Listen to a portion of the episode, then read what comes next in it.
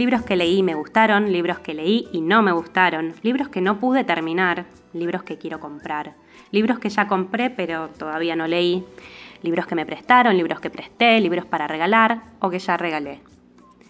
Si hay algo que me gusta, además de leer, es hacer listas.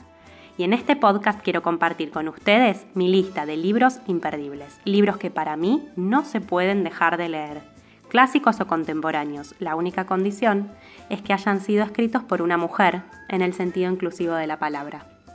Bienvenidas, bienvenidos y bienvenides a Propia, un podcast gestado y parido en cuarentena. Hola, ¿cómo andan? Hoy quiero recomendarles el libro del verano. Y con eso no me refiero a un libro que sea necesariamente para leer en la playa, de vacaciones, ni nada de eso. O bueno, sí, cada uno lo leerá cuando quiera y cuando pueda. Pero el libro del verano es el título. Cosa que a mí, ya con eso y con la tapa luminosa, en tonos pastel, tomada de una acuarela pintada por la propia autora, a mí ya con eso este libro me conquistó es de la escritora, ilustradora, historietista y pintora Tove Jansson. ¿La conocen? ¿La escucharon nombrar alguna vez? Yo no la conocía. Y si ustedes tampoco, no me sorprende. Pero es realmente una pena. Y a la vez una oportunidad. Porque ella fue algo así como la María Elena Walsh de Finlandia. La edición de este libro que tengo yo es de una editorial argentina que se llama Compañía Naviera Ilimitada, a quienes agradezco por haberme acercado el universo de esta autora de origen escandinavo. Y estoy segura de que no soy la única que se los debe a ellos, porque si bien este libro aparentemente ya había sido alguna vez publicado en Argentina en los 70, no hay ni siquiera mucha información sobre aquella publicación que, si existió, quedó por algún motivo perdida como un tesoro oculto, para ser redescubierto recién de nuevo en 2019 en nuestro país por esta editorial joven y local, que incluyó una traducción propia hecha por Christian Kupchik, autor también del prólogo de esta edición, que la verdad que aporta muchísimo a la lectura del libro en sí. Hablemos de la autora. Tove Jansson nació en Helsinki, la capital de Finlandia, en 1914 y murió en 2001 Creció en una familia de artistas que formaba parte de la minoría sueca de ese país, o sea, ella escribía en sueco. Y por influencia de su entorno familiar, de su casa, de sus padres y hermanos, Tove Jansson ya desde muy chica se dedicó al dibujo y a la pintura. De más grande asistió a escuelas más formales para seguir desarrollando su arte. Y en 1945, hacia fines de la Segunda Guerra Mundial, publicó su primer libro, escrito e ilustrado por ella misma. Con este primer libro nacieron los Moomin. ¿Qué son los Moomin? Unos personajes de fantasía que son como unos troles de color blanco, redondeados, que parecen hipopótamos. No sé si ustedes alguna vez los habrán visto o leído. Son unos personajes que volvieron a ser protagonistas de varias de sus obras posteriores, con las que alcanzó fama internacional, convirtiéndose en la autora finlandesa más leída del mundo. Estas obras, algunas novelas, libros, libros ilustrados, historietas, estaban destinadas sobre todo a un público infantil. Y los Moomin terminaron siendo el centro de toda una galaxia con la que se criaron los niños y las niñas de Finlandia, de Suecia también, e incluso de otros países mucho más distantes como Japón, se hicieron películas, series, parques de diversiones y un montón de merchandising en torno a estos personajes. Todo esto también tuvo cierta llegada en países de habla hispana como México o España, pero en Argentina, al parecer, no tanto. Aunque si me están escuchando son de Argentina y a ustedes sí los tocó más de cerca este fenómeno mundial de origen finlandés en su infancia, les pido por favor que me contacten y que me cuenten un poco más. Así ampliamos en todo caso esta perspectiva que me formé investigando sobre la obra de Jansson después de haber leído el libro del verano. Y ahora sí, pasemos a eso, al libro del verano.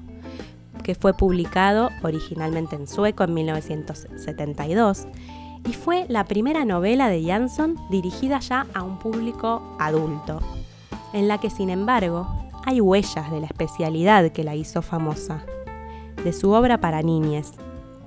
¿Cómo es eso? Escuchemos lo que nos contó de forma exclusiva para propia Andrés Belautegui, codirector de la editorial Compañía Naviera Ilimitada.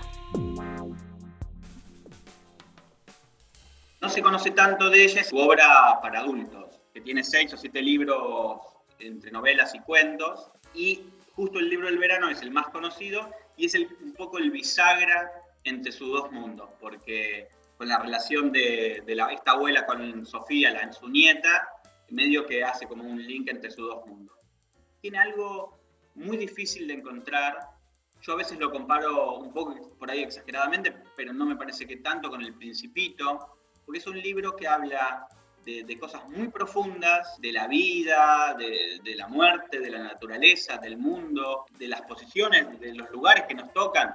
Una nena de seis años y una, y una abuela ya en el final de su vida, cómo se piensa la vida de esos lugares, y lo hace de una forma que llega muy fácil a, a cualquier lector, a lectores muy, muy leídos, pero a los que leen menos libros también tiene la capacidad de llegar, de, sensibilizar, porque es muy sensible, está muy bien en ese sentido y tiene un montón de frases de esas que uno subraya y se nota en el cuaderno y si uno es un poco más osado hasta se la puede tatuar en el brazo, me parece.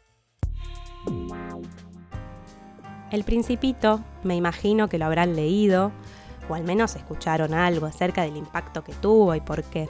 Así que creo que queda bastante claro esto de la presencia del universo infantil en un libro para adultos o para todo público, que por un lado trata los temas más profundos de una manera sencilla y a la vez logra captar en las cosas más simples las cuestiones más trascendentes con una escritura muy accesible, pero llena de sensibilidad y de sutilezas, sin subestimar al lector, y en eso también se ve la experiencia de la autora con el público infantil y el enorme talento de la autora para dirigirse a cualquier tipo de lector en realidad.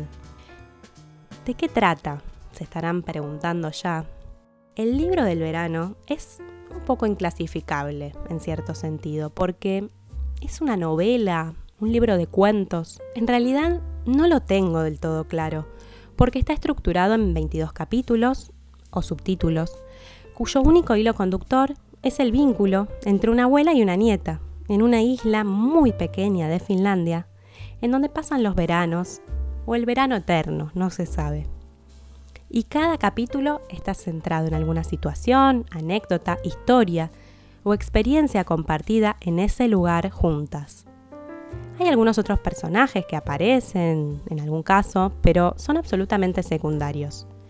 Ya pensar en un libro enfocado en el vínculo entre una abuela y una nieta, a mí en lo personal me conmueve porque me retrotrae a la relación que yo misma tuve con mi abuela y bueno, nada más tierno que eso en mi experiencia. Pero también hay algo así como una tercera protagonista que sin duda deslumbra a cualquier lector o lectora, la naturaleza. Jansson veraneó muchos años con su familia en una isla y después con su novia en otra isla muy chica, totalmente deshabitada, en la que se construyeron una casita para pasar los veranos. Y se nota esa conexión que ella misma tenía con ese entorno, en su capacidad para trasladarnos imaginariamente hasta ahí en medio del mar, las olas, las rocas, la vegetación, los pájaros, las flores, la tierra y el frío verano del norte. En este escenario hermoso, potente, lleno de vida, aunque por momentos también hasta apabullante, porque imagínense lo que se debe sentir al estar en una pequeña isla en el Golfo de Finlandia, en la zona del mar Báltico, donde no hay más nada que tu casita, y estás ahí desconectado de los demás y entregado totalmente a los caprichos del viento, el mar y las tormentas. En este escenario entonces les decía, somos testigos de los diálogos y las aventuras de esta abuela y su nieta que si bien se encuentran en extremos opuestos de la vida, por momentos no se nota del todo cuál es la vieja y cuál es la joven.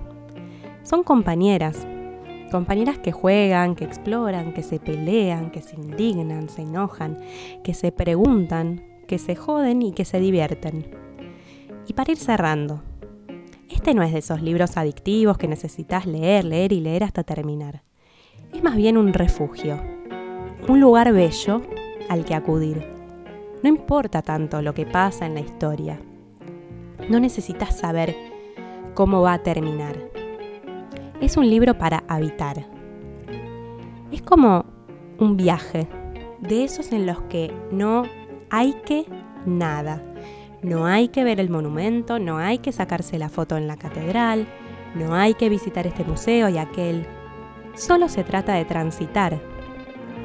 Para una primera lectura, recomiendo sin duda atravesarlo de principio a fin, pero después es un libro para dejar en la mesa de luz y volver a visitar esa isla cada tanto, en el orden que sea, porque los capítulos perfectamente se pueden leer de forma independiente.